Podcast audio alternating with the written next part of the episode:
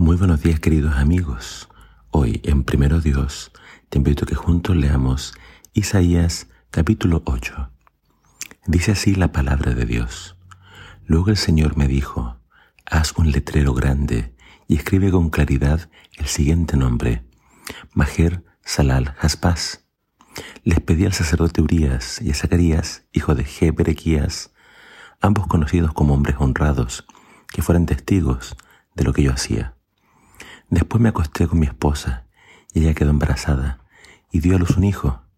Y el Señor me dijo, ponle por nombre Majer Salal Hasbaz, pues antes de que este hijo tenga edad suficiente para decir papá o mamá, el rey de Asiria se llevará la abundancia de Damasco y las riquezas de Samaria. Entonces el Señor volvió a hablar conmigo y me dijo, mi cuidado del pueblo de Judá es como el delicado fluir de las aguas de Siloé pero ellos lo han rechazado. Se alegran por lo que le sucederá al rey Resín y al rey Peca.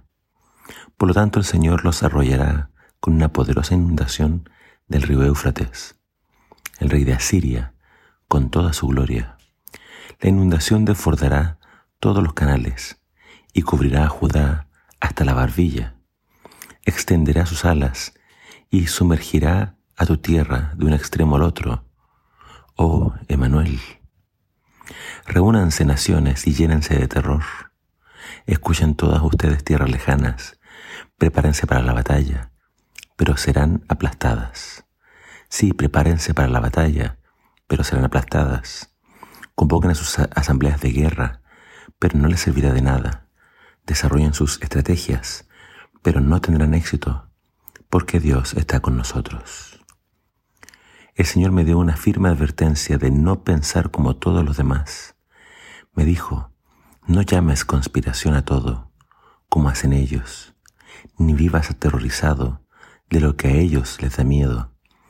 Ten por santo en tu vida al Señor de los ejércitos celestiales. Él es a quien debes temer. Es Él a quien te debería hacer temblar. Él te mantendrá seguro. En cambio, para Israel y Judá, será una piedra que hace tropezar a muchos, una roca que los hace caer, y para el pueblo de Jerusalén será una red y una trampa.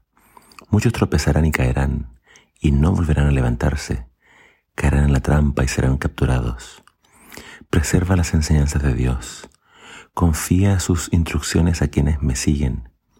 Yo esperaré al Señor, que sea apartado de los descendientes de Jacob. Pondré mi esperanza en Él.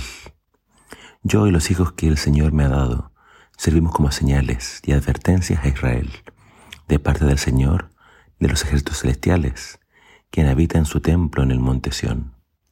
Tal vez alguien les diga, preguntemos a los mediums y a los que consultan los espíritus de los muertos. Con sus susurros y balbuceos nos dirán qué debemos hacer. Pero, ¿acaso no deberá el pueblo pedirle a Dios que lo guíe? ¿Deberían los vivos buscar orientación de los muertos? Busquen las instrucciones y las enseñanzas de Dios.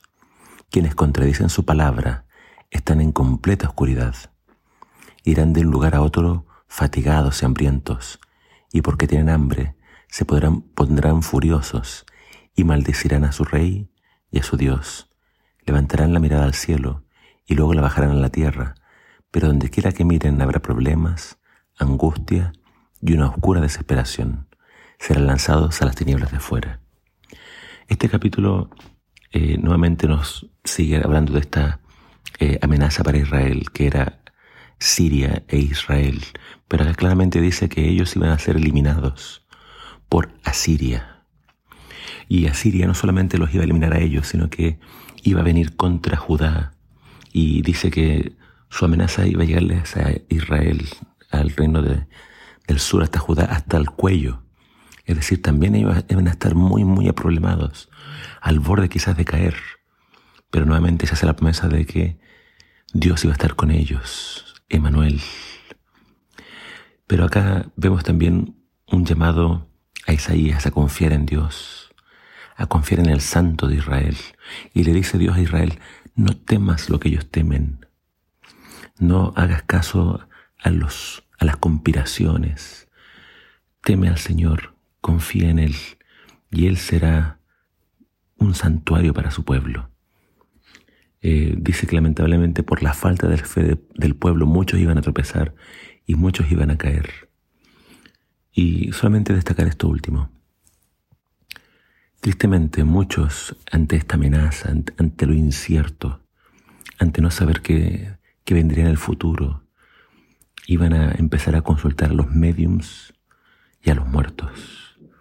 Y el mensaje de Dios es, ¿qué hace el pueblo de Dios consultando a los muertos? deben consultar a Dios. Y dice acá, los verdaderos discípulos siempre tienen que basar su vida en la instrucción de Dios. Eh, en la versión antigua dice a la ley y el testimonio. Si no hablan conforme a esto es porque no les ha amanecido. Y esta versión moderna que acabo de leer habla de que quienes no confían en las instrucciones de Dios, en su palabra, en la Torah, están en completa oscuridad. No permitas que tu vida se llene de oscuridad. Nunca tengas nada que ver con consultar a los muertos, mediums u otro tipo de cosas que no tienen nada que ver con Dios. Pon tu esperanza en el Señor, confía en Él y vive tu vida de acuerdo a su palabra. Solo, solo así podrás estar seguro. Que el Señor te bendiga.